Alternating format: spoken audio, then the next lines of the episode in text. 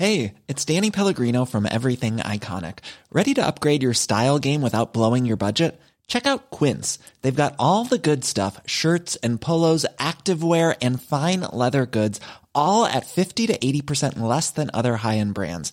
And the best part? They're all about safe, ethical, and responsible manufacturing. Get that luxury vibe without the luxury price tag. Hit up quince.com slash upgrade for free shipping and 365 day returns on your next order. That's quince.com slash upgrade. Esto es República H, la información más importante de lo que pasa en el interior de la República, con el punto de vista objetivo, claro y dinámico de Blanca Becerril. Hola, hola, muy buenas noches, ¿cómo están todos ustedes? Yo soy Blanca Becerril, esto es República H, hoy martes 27 de octubre de este año 2020. Yo lo invito, por supuesto, como todos los días, a que se quede conmigo porque en, próximos, eh, en los próximos minutos le voy a dar toda la información más importante generada hasta el momento para que usted, por supuesto, esté bien informado y se vaya a descansar pues con las principales notas que eh, durante el día se han desarrollado, sobre todo en la República Mexicana. Oiga, hace unos minutos acaban de informar eh, a través de su cuenta de Twitter que dio positivo el gobernador de Yucatán, Mauricio Vila, dio positivo a coronavirus y también por la tarde pues se dio información de que la jefa de gobierno de la Ciudad de México, Claudia Sheinbaum, también dio positivo a coronavirus. Ambos pues están ya en un proceso de aislamiento, trabajando evidentemente desde sus casas y eh, pues manejando los destinos de sus respectivas entidades federativas, pero desde este aislamiento obligatorio de estos 14 días cuando pues uno da positivo a coronavirus. Por eso es que yo le digo y le soy tan reiterativa en el asunto de no hay que bajar la guardia, hay que seguirnos cuidando, usar este cubrebocas, tener en medida de lo posible pues esta sana distancia de un metro, metro y medio. Y si usted va a salir de su casa, porque también otra parte de esta emergencia sanitaria es que poco a poco tenemos que reactivar la economía nacional. Si usted va a salir de fin de semana o si va a salir a algún restaurante o algún sitio donde vaya a haber pues más gente de lo normal, que se cuide mucho, que en medida de lo posible le digo, tome su sana distancia, que siempre que se pare, por ejemplo, cuando esté en un restaurante y vaya al baño o algún eh, sitio, se ponga su cubrebocas, se lave eh, pues las manos muchísimas veces al día, incluso en estos sitios, y también no tocarse nariz, ojos ni boca. Hay mucha información porque también los gobernadores le respondieron al presidente Andrés Manuel López Obrador sobre la posibilidad de hacer una consulta, muchos ya lo hicieron a través de sus redes sociales, a través de Twitter, sobre si se salen o no del pacto federal. Hay reacciones esta noche que le voy a mostrar en unos minutitos más. Así que, ¿qué le parece si vamos a un resumen de noticias y comenzamos con toda la información. En resumen, el presidente de México, Andrés Manuel López Obrador, destacó la labor del ejército por el decomiso de un cargamento con una tonelada y media de cocaína en el aeropuerto de Chetumal, esto en Quintana Roo, que aterrizó a la una de la mañana dejando a un tripulante extranjero detenido. Aterrizó a la una de la mañana un avión con tonelada y media de cocaína en el aeropuerto de Chetumal y ya se detuvo a uno de los tripulantes, parece un extranjero. Esta fue una eh, labor del ejército, de la Secretaría de Defensa. El gobierno federal emitirá un decreto para dedicar tres días de luto nacional por los casi 90 mil muertos durante la pandemia de coronavirus. Esta noche ya, ya hay más de 90 mil muertos. El documento propone que el luto se realice el próximo sábado 31 de octubre, el domingo primero y el lunes 2 de noviembre, para que coincida con los días en los que pues, en México celebramos el Día de Muertos. En esos días la bandera se izará a media asta. Muchos, muchos, muchos han perdido la vida. Casi 90 mil no es un número, son personas. Entonces voy a proponer un decreto para que dediquemos tres días de luto nacional, con eh, motivo también del Día de Muertos. Entonces, sábado, domingo y lunes.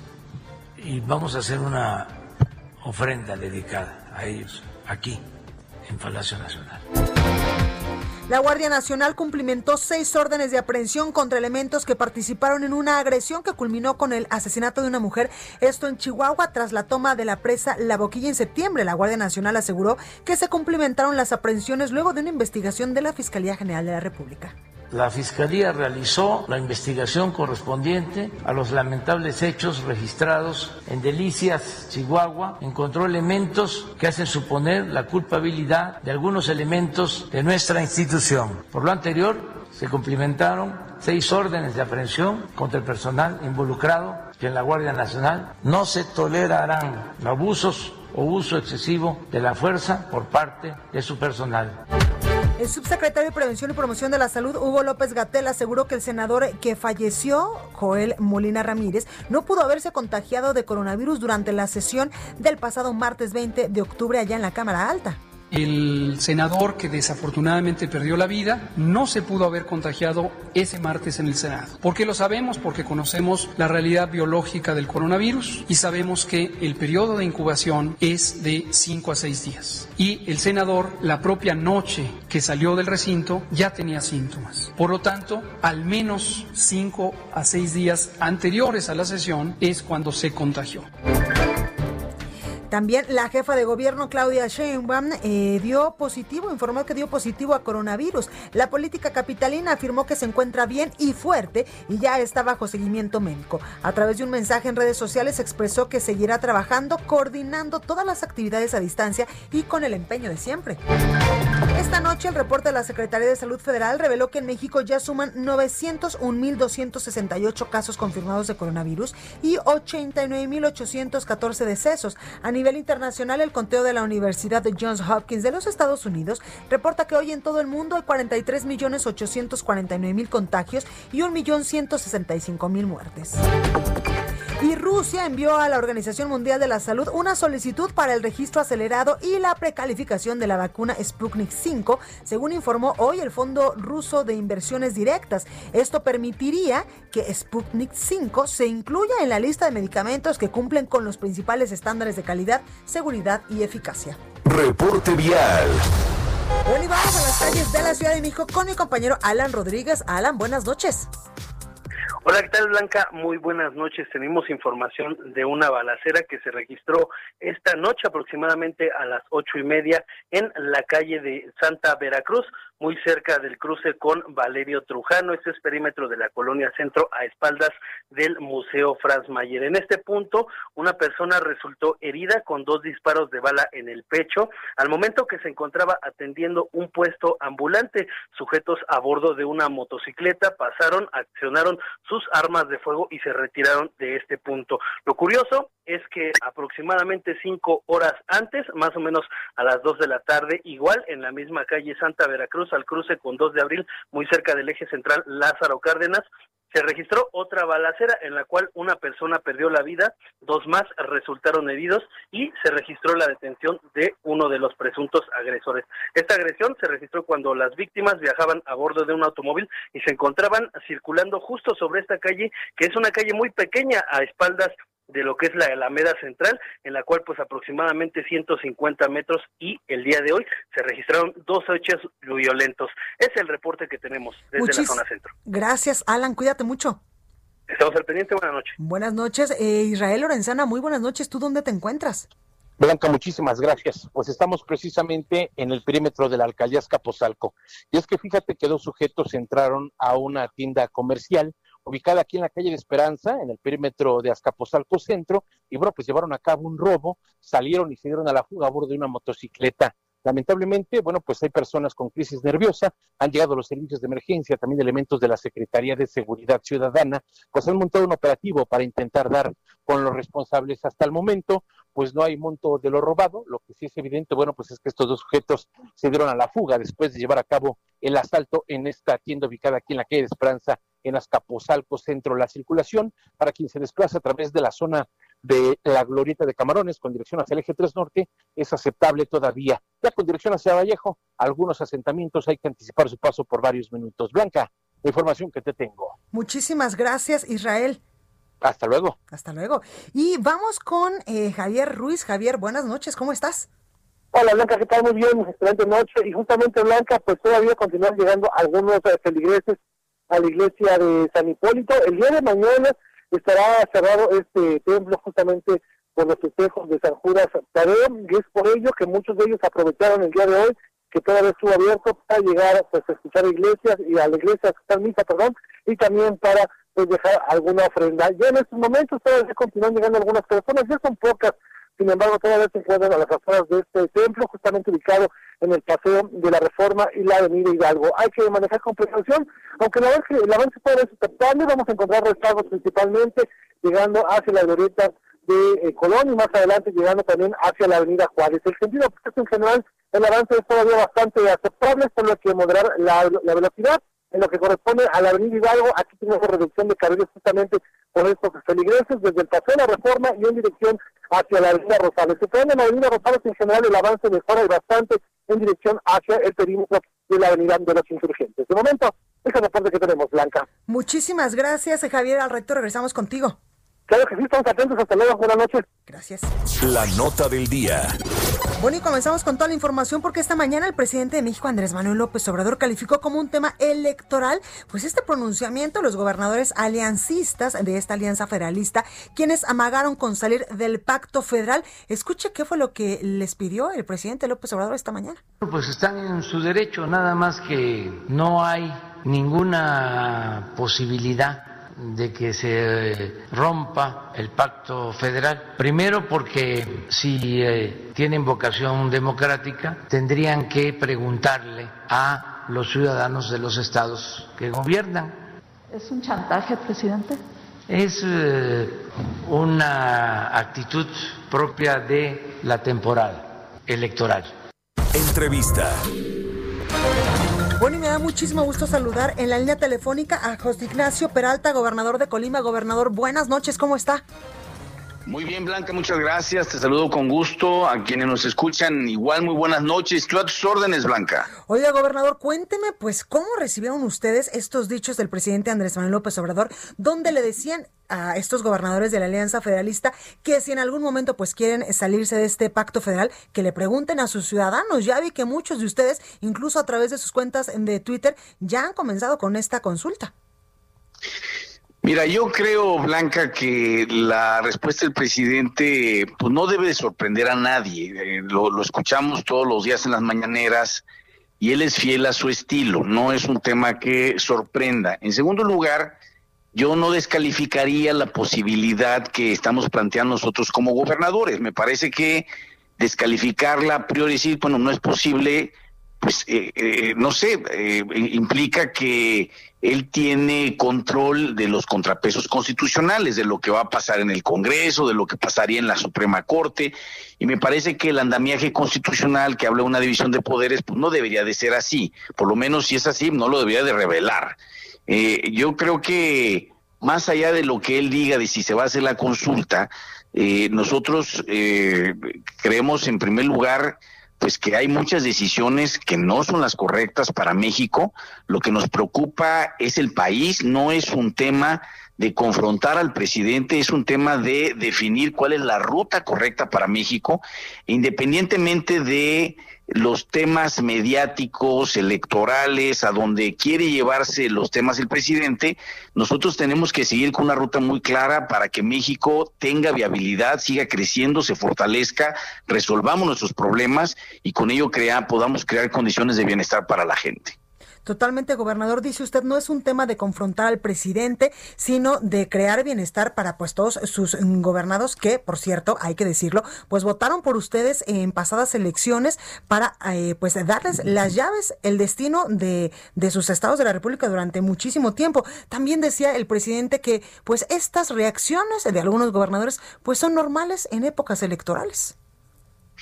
Bueno, yo lo que pondría sobre la mesa más bien es que llama a la sospecha, yo no estoy haciendo ninguna acusación, pero llama a la sospecha que concentren, que eliminen 109 fideicomisos, los extingan, eh, fideicomisos pues, que vienen funcionando, donde se señalan supuestos actos de corrupción que nadie demuestra, pero que eso sí, concentran más de 68 mil millones de pesos que entran sin etiqueta para ser utilizados de manera discrecional, sin transparencia, sin reglas por el gobierno federal. Y cuando yo llamo a la sospecha es porque esto sucede en pleno año electoral. Sí, y, no solamente en pleno año, año electoral, sino en, en un momento en el cual el propio secretario de Hacienda lo ha dicho, los fondos se han acabado. Él hablaba de los guardaditos, ya no hay. Es decir, hay un problema de, fin de, de liquidez y bueno, pues entonces están echando mano de este tipo de eh, fondos, de fideicomisos, pero la pregunta es qué van a hacer con ese dinero, ¿no? Yo te diría, por ejemplo, que si yo ahorita voy al Congreso del Estado a solicitar un crédito, en caso de ser aprobado me van a poner una comisión ciudadana que vigile eh, la aplicación de ese crédito para que se vaya el recurso a los fines para el cual fue autorizado. Bueno, hagamos lo mismo. ¿Para qué quiere el presidente 68 mil millones de pesos y qué va a hacer con ese dinero? ¿Cómo garantizar que va a ser utilizado para los mejores fines de los mexicanos y no para fines electorales? Eh, son temas que están sobre la mesa y sobre los cuales no hay una respuesta. No, en primer lugar dice que eh, se cancelan los fideicomisos por actos de corrupción, pero no los demuestra. En segundo lugar dice que ha habido un uso discrecional de esos recursos cuando en realidad lo que hacen los fideicomisos es ponerle reglas al uso de los recursos. Lo que sí va a ser discrecional es a partir de ahorita que ya tiene en la TESOFE ese recurso. Ahora sí va a ser discrecional. Y en tercer lugar dice que no ha habido transparencia cuando pues en realidad lo que se necesita es saber con mucha transparencia qué van a hacer con esos 68 mil millones de pesos. Yo lo que diría es que si hubiera habido corrupción, Digo, yo no estoy solapando y jamás lo haré un acto de corrupción. Sin embargo, pues hay 68 mil millones de pesos. Yo creo que si hubiera habido corrupción no hubieran dejado nada y no hubieran encontrado un solo centavo. Claro, gobernador, esta decisión y las decisiones que últimamente pues han tomado estos gobernadores, una en primer momento de salirse de la CONAGO y eh, pues con eh, concentrarse todos en la Alianza Federalista, para nada tiene que ver con estos temas electorales y con la época en la que estamos en estos momentos rumbo a las elecciones del 2021. Ustedes se salieron por causas que ya las han dicho. Sí, mira, yo creo que el, problema es que eh, hay que reconocer que el país no está bien, hay problemas serios, el crecimiento económico, el manejo de la pandemia, el problema de la seguridad y ya una crisis política, o sea, son cuatro crisis convergentes que se presentan de manera simultánea y que se necesita un verdadero liderazgo y una visión de Estado eh, un estadista para poder poner los intereses eh, de corto plazo, los intereses personales, partistas, por abajo, subordinarlos al, al, interés supremo de la nación cuando estamos enfrentando una situación sumamente complicada, ¿no? Yo creo que los gobernadores, por lo menos es mi caso, hablo por mí, estoy preocupado por tener la capacidad presupuestal para hacerle frente a las mínimas obligaciones constitucionales que tengo como gobernador. Desde el año pasado, en el presupuesto 2019 que se aprobó en el 18, ya viene un desmantelamiento importante. Disminuyeron fondos, han cancelado recursos, eh, este año se acelera esa problemática y ahora desaparecen los fideicomisos eh, todo lo están concentrando básicamente en los programas sociales y en las grandes obras que el presidente eh, está impulsando. Yo creo que muchas de ellas son faraónicas, como su refinería, el aeropuerto, el tren Maya, pero está descuidando todos los espectros transversales de la política pública. Dime el que quieras, desde el campo, ciencia y tecnología, deporte, promoción turística, apoyo a las microempresas, y le podemos seguir. Es, es una problemática generalizada en donde se da un desmantelamiento, una desarticulación sistemática del aparato público, tanto a nivel Estado como a nivel Federación, que pone, insisto, en peligro la posibilidad de cumplir con nuestras mínimas obligaciones y responsabilidades constitucionales. Oye, gobernador, también por último quiero preguntarle, pues esta noche eh, seis gobernadores y también la jefa de gobierno en la Ciudad de México, pues cerraron filas en torno al presidente Andrés Manuel López Obrador. En un comunicado expresaron su desconcierto ante la postura de, de ustedes que integran la Alianza Federalista de romper el pacto federal. ¿Usted qué opina sobre esto? Que, que lo dices muy bien, Blanca. Cerraron filas con el presidente de México. Cerraron filas con López Obrador nosotros cerramos filas con el pueblo de México. Nosotros cerramos filas con la gente, con la sociedad. En los eventos de ayer, los gobernadores hablamos hasta el final. Prácticamente pudimos ni siquiera haber hablado. Habló la sociedad, hablaron los investigadores que se quedaron sin los fondos, hablaron los artistas, los creadores que se quedaron sin recursos, hablaron las personas que han sido beneficiadas del Fonden, que ahora saben que si hay un desastre, una calamidad, un fenómeno hidrometeorológico desastroso, ya no va a haber recursos. Hablaron los productores del campo que ya no tienen seguro agrícola, por ejemplo. Es decir, es la sociedad la que se expresó y nuestra solidaridad, nuestro respaldo, el haber cerrado filas es con el pueblo de México, no con el presidente de la República. Pues ahí, ahí lo tenemos, el gobernador Ignacio Peralta, gobernador de Colima. Muchísimas gracias por esta comunicación eh, en respecto a este tema. Y también, eh, pues no puedo dejar de no preguntarle cómo vamos en temas del coronavirus allá en Colima. Mira, eh, acá hemos tenido un comportamiento bastante estable. El número de casos no se ha acelerado, afortunadamente. Eh, no, seguimos en semáforo eh, naranja, aspiramos por lo menos a mantenernos ahí. Nuestra preocupación es que la actividad económica pues no resienta, eh, regresar al rojo y volver a cerrar o reducir los aforos, etcétera, en los negocios, sí sería un problema. y, y, bueno, pues estamos tratando de, de calibrar este binomio entre la economía y la salud. Eh, afortunadamente las medidas que tomamos nosotros desde muy temprano eh, han generado un aplanamiento de la curva y en este momento pues no tenemos una aceleración que nos eh, genere pues una alerta. No, sí estamos atendiendo el, el, asunto, estamos muy atentos, pero yo diría que estamos estables y que por lo menos vamos a mantener el, color anaranjado. Pues ahí lo tenemos, gobernador. Muchísimas gracias, en verdad, y pues toda la suerte del mundo con este tema de la pandemia. Muchísimas gracias, eh, Blanca. Te mando un gran abrazo, te agradezco la entrevista y a cuidarnos todos. La pandemia está aquí, el virus sigue presente, nos sigue haciendo daño y esto eh, llegó para quedarse, ya es endémico de acuerdo a la Organización Mundial de la Salud. Hay que aprender a vivir con el virus. Pues ahí lo tenemos. Gracias, gobernador. Cuídese mucho. Igualmente, Blanca, muchas gracias. Gracias. Y yo al inicio de este programa le decía que este, este martes, pues dos gobernadores, una jefa de gobierno y el gobernador de Yucatán, han dado positivo a coronavirus. Para hablar de, de este asunto, tengo en la línea telefónica a nuestro compañero Carlos Navarro, con la información de, de, de, este resultado positivo a COVID-19 de la jefa de gobierno de la Ciudad de México. Carlos, buenas noches, ¿cómo estás?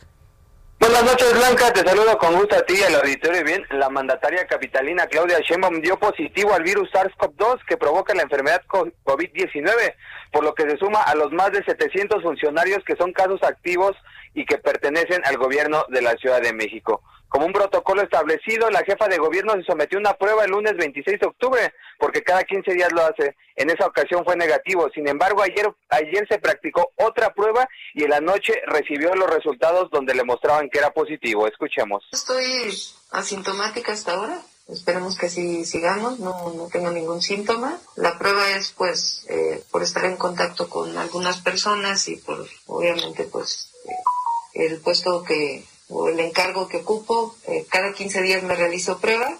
Eh, repito, hace el 12 de octubre salí negativa y el día de ayer en la noche me entregaron el resultado de la cada lunes la mandataria capitalina acude a Palacio Nacional y ayer no fue la excepción para participar en la reunión del Gabinete de Seguridad donde la encabeza el presidente Andrés Manuel López Obrador. En esta ocasión la mandataria dijo que estuvo a una distancia de cinco metros del titular del Ejecutivo Federal. Escuchemos. Pues, son las personas que normalmente asisten al Gabinete de Seguridad Federal eh, y pues estuve, no sé, a unos cinco metros yo creo. Pero de todas maneras él eh, pues usa medidas de sana distancia, muy responsable incluso en las reuniones de los gabinetes. Y bueno, comentarte, Blanca, también que los funcionarios que estuvieron en contacto los últimos días con la mandataria capitalina, que incluye también los alcaldes de Venustiano Carranza, Gustavo Amadero, así como de Miguel Hidalgo, e incluso el titular de la Consejería Jurídica, Nelson Vargas, ya se van a aislar desde que la jefa de gobierno informó el resultado. Así es que bueno, será en aproximadamente tres semanas que la jefa se practique otra prueba para saber si sigue siendo positiva o ya es negativa. Blanca, la información que te tengo. Muchísimas gracias, Carlos Navarro. Hasta luego, buenas noches. Gracias. Y es que precisamente, eh, pues ahí está la información de la jefa de gobierno de la Ciudad de México que da positivo, está aislada. También, pues hemos dicho que eh, pues está fuerte, está eh, pues con un ánimo positivo y también sin muchos síntomas. Otro gobernador, el gobernador de Yucatán, Mauricio Vila, dio positivo a coronavirus tras hacerse la prueba al presentar, ese sí, algunos síntomas. Quiero informarles que el resultado de la prueba de coronavirus salió positivo, por lo cual, en cumplimiento a los protocolos de salud, los próximos días continuaré trabajando con mi gabinete vía telefónica y videollamadas. Oiga, es martes, vamos con nuestra compañera Itzel González al sacapuntas del día de hoy. Yo soy Blanca Becerril, no se vaya, que yo vuelvo con más. Saca puntas. Todo indica que el Tribunal Electoral resolverá este miércoles las impugnaciones presentadas contra la encuesta que puso a Mario Delgado al frente de Morena. Se dará por cumplida la sentencia y el INE podrá inscribir a Delgado y a Citlali Hernández como nuevos liderazgos. Hasta ahora, eso es lo que se piensa, pues al tribunal las cosas se le mueven muy rápido. Quien sigue dando tiros de precisión es el gobernador Murat. Se convirtió en el mandatario que logró cerrar el penal de Santa María Iscotel, lugar que había dejado de cumplir con los objetivos del sistema penitenciario.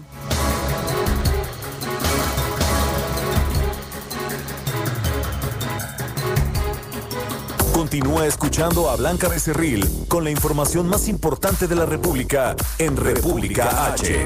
Regresamos. Estamos de regreso con la información más importante de la República en República H con Blanca Becerril, transmitiendo en Heraldo Radio. En resumen, el huracán Z se degradó a tormenta tropical luego de que las corrientes de viento disminuyeron considerablemente, confirmó el gobernador de Quintana Roo, Carlos Joaquín González. El mandatario reportó saldo blanco en su entidad, también lo reportó Mauricio Vila en Yucatán, por lo que se espera que las actividades sean retomadas en el transcurso del día. El obispo de la diócesis de Chilpancingo, esto en Guerrero, Salvador Rangel Mendoza, fue trasladado a un hospital de la ciudad de Cuernavaca tras registrar complicaciones leves en el padecimiento de coronavirus, el cual fue diagnosticado la semana pasada. Hugo López Gatel, subsecretario de Prevención y Promoción de la Salud, afirmó que la intensidad en la mortalidad por coronavirus en el país registra los niveles que había en abril. En conferencia de prensa en Palacio Nacional, el subsecretario de Salud mencionó que la región centro-norte del país es la que está teniendo una tendencia a la alza con respecto a los contagios de coronavirus. Una juez de Florida aplazó la audiencia de extradición del exgobernador de Chihuahua, César Duarte. Este martes sus abogados presentarían los argumentos para no ser extraditado a México. La defensa del exmandatario estatal pidió que se retrasara la fecha por los festejos de acción de gracias el próximo 26 de octubre y las vacaciones navideñas. La jueza Lauren Lewis accedió a la petición y determinó que la audiencia de extradición de César Duarte se llevará a cabo el próximo 14 de enero de 2021. Reporte Vial. Bueno, y vamos con Javier Ruiz. Javier, ¿a dónde te moviste esta noche? Cuéntanos. Hola Blanca, ¿qué tal? Ya nos encontramos hacia la zona oriente de la Ciudad de México. Hace unos momentos recorrimos el eje 4 Sur, la avenida T. Vamos a encontrar ya intensa carga vehicular, al menos para quien se desplaza de la zona de la calzada de Tlalpan y esto en dirección hacia la avenida Francisco del Paso y Troncoso o bien para continuar hacia el circuito interior. Es la mejor opción, Blanca, y es que pues justamente sobre la avenida 8 Francisco Morazán. Tenemos obras llegando al circuito interior, reducción de carriles, justamente están ampliando los carriles centrales del circuito y esto provoca que el avance sea complicado para quien desea llegar hacia la zona del Metro Puebla, así que la mejor opción utilizar el eje 4 Sur y el viaducto Río de la Piedad también todavía con avance complicado, al menos para quien deja rascar la calzada San Antonio Abad y esto en dirección hacia la zona de la calzada de la Viga o bien para continuar hacia el perímetro de la calzada general Ignacio Zaragoza. De momento, Blanca, el reporte que tenemos. Muchísimas gracias, Javier. Hasta luego, buenas noches. Gracias, buenas noches. Israel Lorenzana, nuevamente buenas noches. ¿Cómo estás? ¿En dónde andas? Gracias, Blanca. Pues ubicados precisamente en la Avenida de los Insurgentes, a la altura de Indios Verdes. Aquí en este punto, asentamientos considerables para nuestros amigos que vienen de la zona de la raza y con dirección hacia la México Pachuca, hacia la zona de la Vía Morelos. Sin duda alguna, Centenario es una buena alternativa. También Avenida Instituto Politécnico Nacional para desplazarse hacia el perímetro de Tlanepantla con dirección hacia el Estado de México. En sentido opuesto, también lo hemos observado, una circulación favorable, aceptable para quien va de Indios Verdes y con dirección hacia la zona de la raza. Si requieren alternativas, sin duda alguna, la calzada de los misterios es una buena opción. Esto con dirección hacia el eje 3 norte, al circuito interior o más adelante hacia el perímetro de reforma. Blanca, la información que te tengo. Muchísimas gracias. Eh, cuídate mucho y te, vemos, te escuchamos mañana. Hasta luego. Gracias, Isra. Alan Rodríguez, ¿tú dónde estás esta noche? Hola, ¿qué tal, Blanca? Amigos, muy buenas noches. Nos encontramos en estos momentos sobre la avenida Cuauhtémoc, a la altura del eje 7 sur, en donde en estos momentos tenemos presencia de manifestantes. Se trata de los vecinos del pueblo de Santa Cruz, Atoyac, alcaldía de Benito Juárez, quienes están manifestándose en contra de la ampliación de la línea 5 del Metrobús, las obras que circulan sobre la avenida Cuauhtémoc. Ellos eh, se encuentran aproximadamente 15 personas quienes exigen el diálogo con personal de la alcaldía. Sin embargo, hasta el momento no se ha realizado ninguna reunión, por lo que estas personas se encuentran bloqueando la circulación con dirección al sur. Las alternativas viales en estos momentos es la avenida Universidad, la avenida División del Norte y también Doctor Vertis. Por lo pronto, Blanca, el reporte. Pues ahí está la información. Muchísimas gracias, Alan. Estamos al pendiente. Buenas noches. Gracias. Entrevista. Bueno, y esta noche en la Cámara de Diputados, la oposición, así lo han dicho, pues ya lo han reportado varios medios de comunicación, frenó allá en San Lázaro la votación para reformar el Fondo de Salud.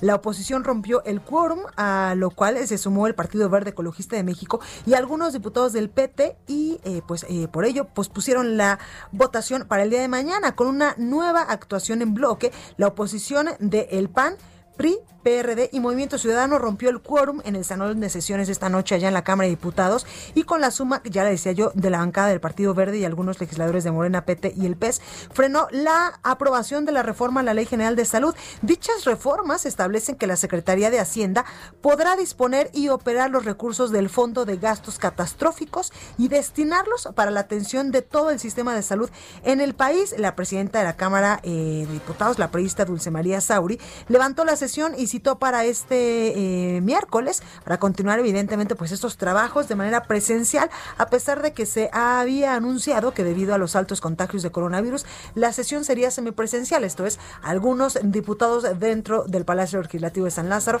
en esta sesión y otros vía virtual, aunque estando presentes físicamente en el salón de plenos, la oposición acordó aplicar su estrategia de no registrar su voto en ningún sentido en el tablero electrónico, lo que los hizo pues aparecer como ausentes y no se completó el quórum mínimo para esta reforma que es necesario de, 251 de los 500 legisladores. Luego de un largo debate en tribuna de todo el día de hoy, de todo este martes, desde sus curules, eh, porque el PAN tomó la tribuna y arrancó el, micrófono, el dictamen se sometió a votación, pero el tablero electrónico salió con el registro solo de 227 votos. Oye, para hablar más al respecto, tengo en la línea telefónica y me da mucho gusto saludar esta noche a Juan Carlos Romero Hitch. Él es coordinador de los diputados del Partido Acción Nacional allá en eh, San Lázaro.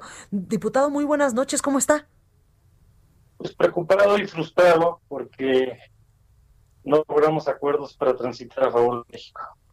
Cuénteme, diputado, qué fue lo que pasó esta noche. Estamos dando información de que se rompió el quórum y eh, pues pudieron frenar la votación para la reforma, la reforma, perdón, al Fondo de Salud. Se logró frenar por el día de hoy un propósito de hoy Estamos teniendo problemas con la comunicación del diputado Juan Carlos Romero Hitz. En un momentito más estaremos restableciendo esta comunicación para que usted eh, pues pueda escuchar exactamente qué fue lo que pasó allá en la Cámara de Diputados esta noche, donde ya le digo, pues iban a votar estas reformas, estas reformas importantes al Fondo de Salud, donde pues eh, la Secretaría de Hacienda podría disponer y operar pues estos recursos del Fondo de Gastos Catastróficos y destinarlos para la atención de todo el sistema de salud del país. Eh, diputado, ya lo tenemos nuevamente en la línea. Nos estaba contando. Sí, lamentablemente no hemos logrado acuerdos y la mayoría ficticia de Morena y algunos aliados, porque no tuvieron mayoría en el mandato de las urnas, pues ahora se quieren llevar 33 mil millones de pesos para un desuso y un abuso en el tema de la salud. Quieren modificar la existencia del Fondo para el Bienestar de la Salud mediante trampitas que empezaron a darse desde el proyecto de la ley de ingresos, no lo lograron, y cuando esto no prosperó, pues ahora pusieron una propuesta para la ley general de salud y modificarla. Ayer se hizo un parlamento abierto, nadie hizo una propuesta para hacer esa desaparición, pero están urgidos frente a un gobierno que mucho lamentamos no tiene oficio ni reacción para la atención de la, de la pandemia. Entonces hoy en comisiones de salud y de presupuesto aprobaron la modificación de ese artículo que pasa al Pleno. Pero para que pase al Pleno se requería un acuerdo de la Junta de Coordinación Política. La Junta nunca sesionó. Ah, órale. Entonces lo pasaron así por la libre. Pues por firmas. Ajá. Pedimos que cuándo y dónde había sido esa reunión. Hicieron su uso del voto ponderado. Y como pues, don Mario Delgado está enfermo de COVID, lo cual lamentamos mucho, y va en ruta de salida posible a reserva de lo que ocurre en la presidencia de su dirigencia del partido político de, Morena, objetamos el procedimiento porque no había un proceso para cambiar el orden del día del Pleno. Con subterfugios y una mayoría de votación económica artificial, pues se pasó. Algunas personas eh, objetaron esto, todos los coordinadores, particularmente del bloque de contención.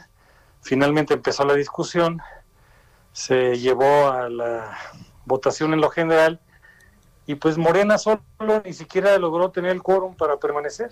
Entonces se interrumpe el quórum y continuaremos mañana. Claro. Oiga, diputado, también quiero preguntarle qué está pasando en la Cámara de Diputados en las últimas sesiones, donde eh, pues vemos que se están aprobando cosas que la mayoría no quiere aprobar.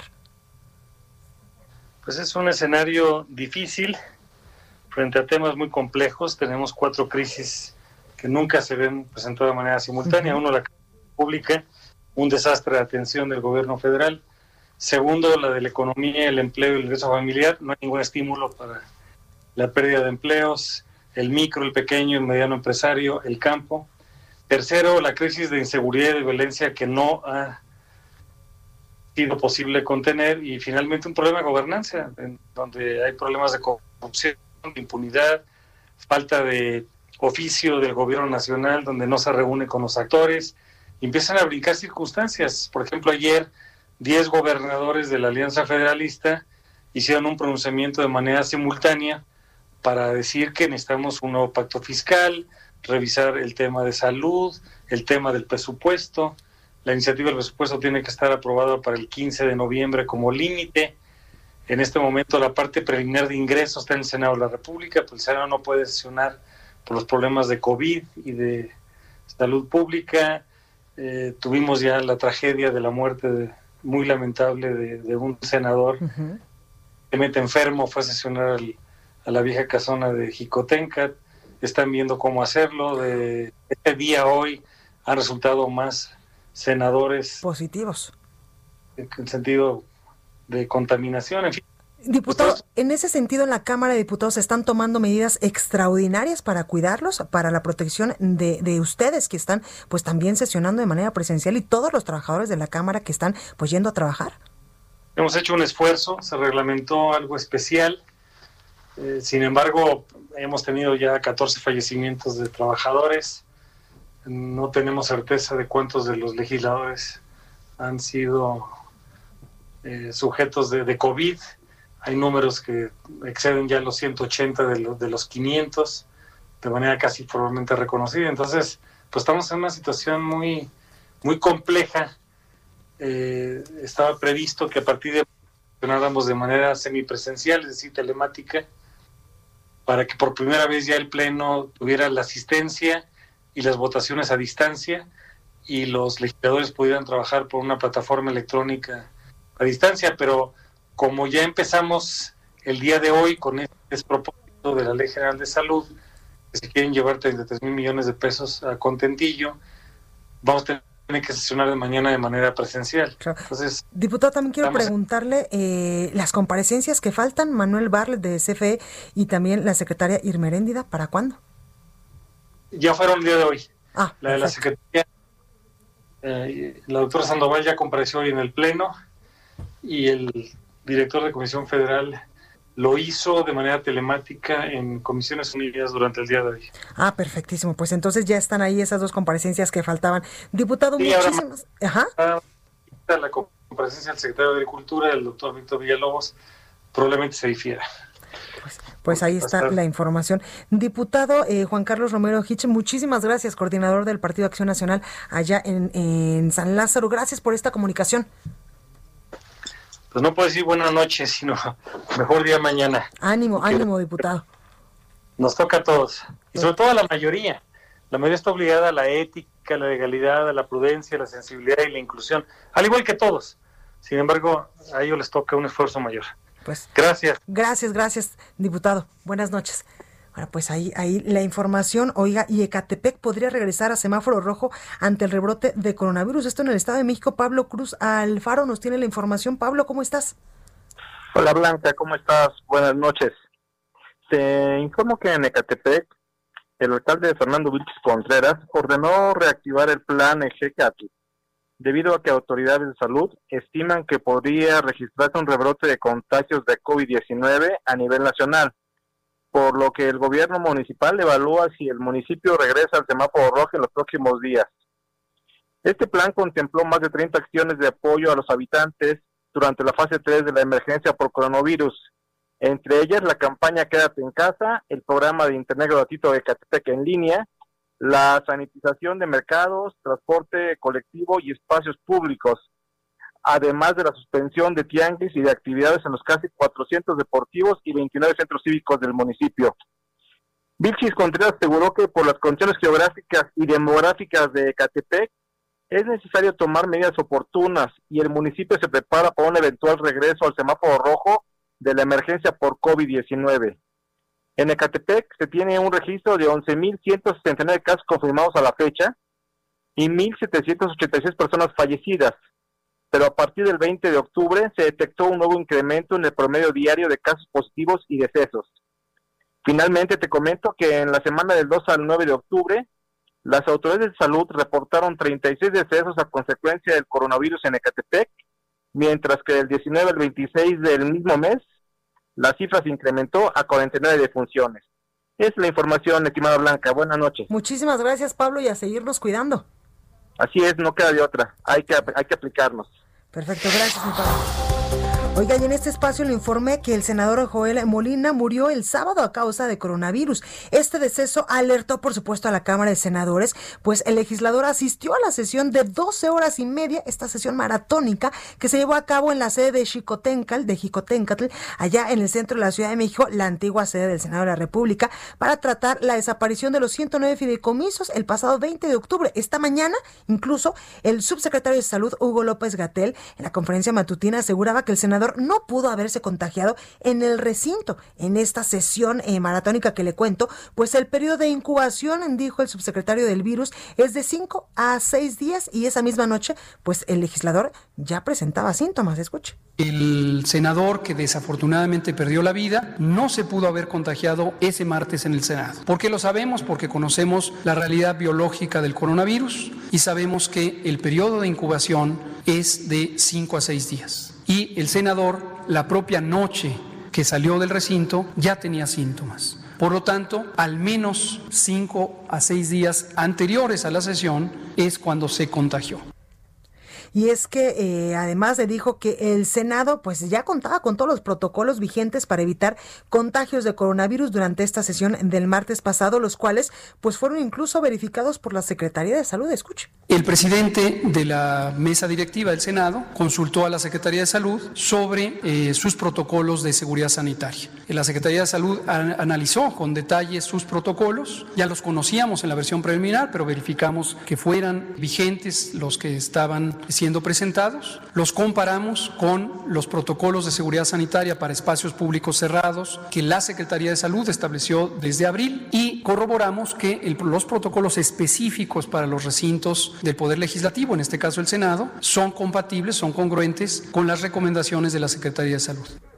y es que desde el regreso a las sesiones presenciales en el Senado de la República se registraron tres contagios diarios. Ayer en menos de cinco horas se terminaron las pruebas de detención, que eran 450 pruebas, se aplicaron solo en un día en el Senado de la República. 161 contagios mm, se reportaron en la Cámara Alta y precisamente esta noche otra senadora, pero eh, pues esta vez del PRI, eh, también resultó positiva y es que en medio del foco de contagio en el que se convirtió pues ya el Senado la República, la priista Claudia Anaya, esta noche informó que dio positivo a coronavirus. Incluso da un mensaje eh, fuerte en sus redes sociales, sobre todo en Twitter. Dice, desafortunadamente la irresponsable sesión de Jicotencatl sigue teniendo consecuencias. He resultado positiva a coronavirus, por lo que de manera responsable me voy a aislar.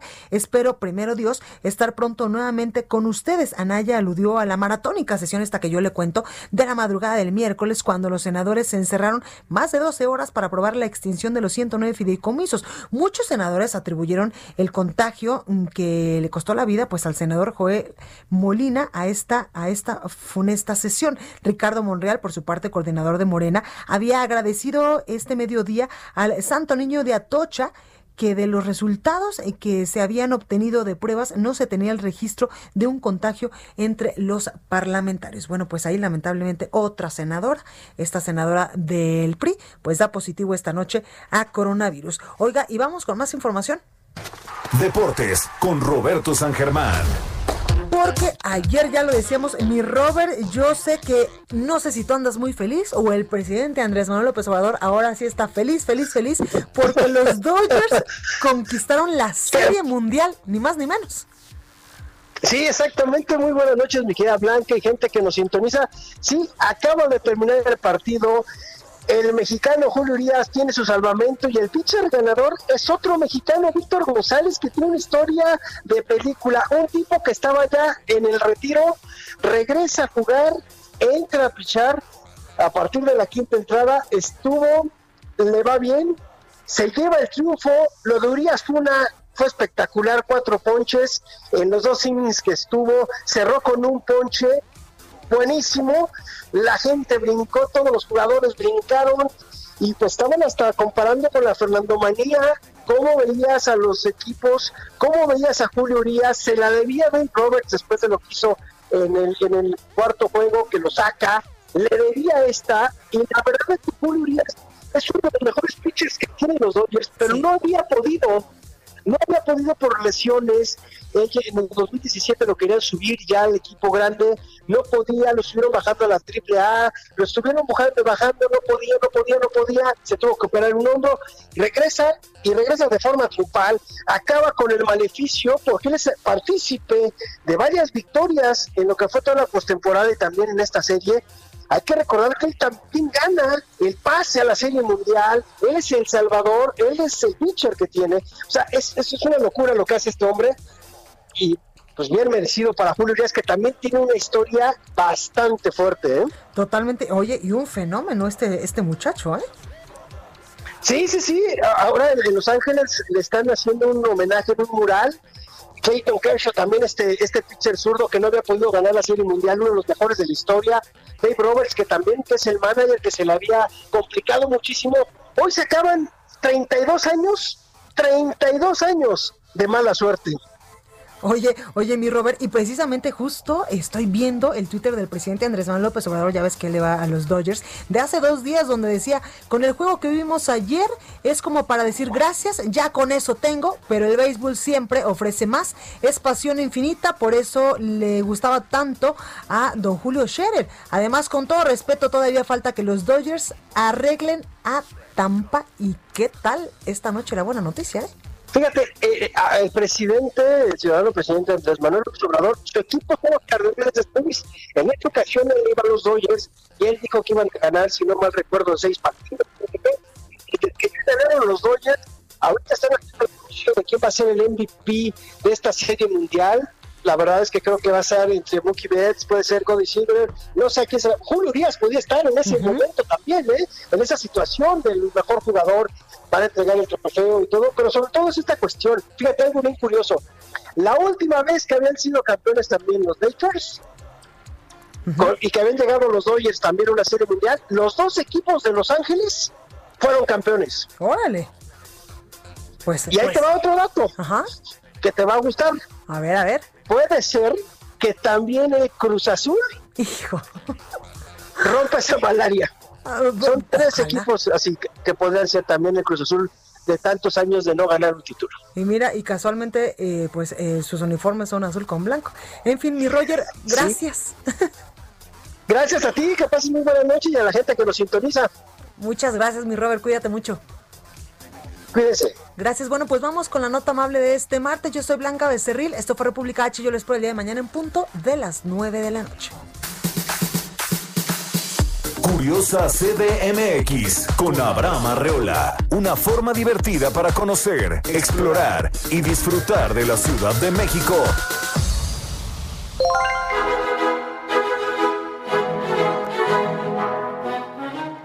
Cuando hablamos de que a los mexicanos nos gusta ser de tal o cual forma, estamos respaldados por la ciencia. En nuestro ADN existen ciertos códigos que indican cuáles son nuestras enfermedades más comunes o nuestros posibles gustos, como empezar la fiesta con Bad Bunny pero terminar con Juanga. Eso es muy mexicano.